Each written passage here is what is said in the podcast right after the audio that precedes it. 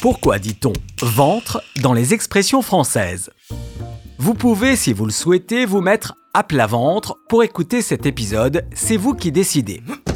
Quand je dis à plat ventre, je pense à la position au sens propre. Mais au sens figuré, se mettre à plat ventre devant quelqu'un veut aussi dire se soumettre, voire s'humilier.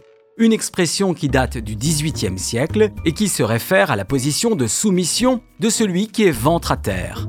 On dit d'ailleurs aussi courir ventre à terre quand on court très vite. Quand quelqu'un manque de ressources tant morales que physiques, on dit qu'il n'a rien dans le ventre. Une expression qui découle du vieux français où l'on disait notamment de celui qui avait des projets qu'il avait quelque chose dans le ventre. Et dès le XVe siècle, on s'interrogeait de savoir ce que quelqu'un a au ventre, autrement dit, qu'est-ce qu'il vaut et quelle est son ambition. Tout à chacun peut un jour avoir la peur au ventre ou la boule au ventre. Deux expressions, une même origine. L'estomac qui peut se nouer si l'on est angoissé. La boule au ventre, on peut l'avoir avant un événement important et garder cette peur au ventre pendant cet événement.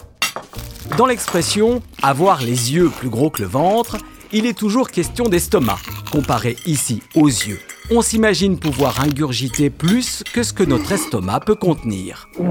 Au XVe siècle, Montaigne écrivait Avoir plus grands yeux que la panse. Notez qu'au sens figuré, avoir les yeux plus grands que le ventre veut dire se surestimer.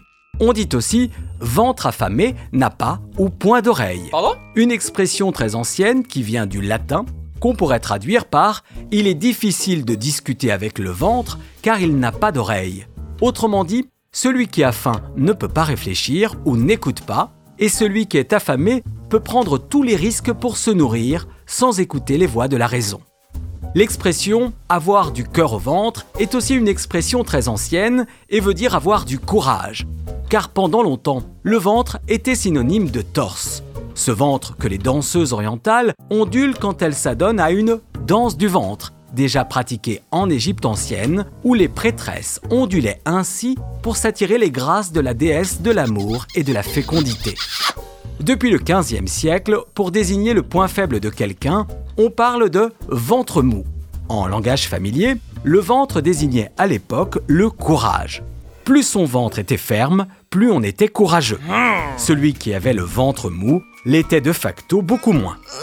Notez qu'en termes de classement sportif, le ventre mou désigne une position très moyenne, ni bonne, ni complètement mauvaise une équipe dans le ventre mou ne suscite que mollement l'intérêt.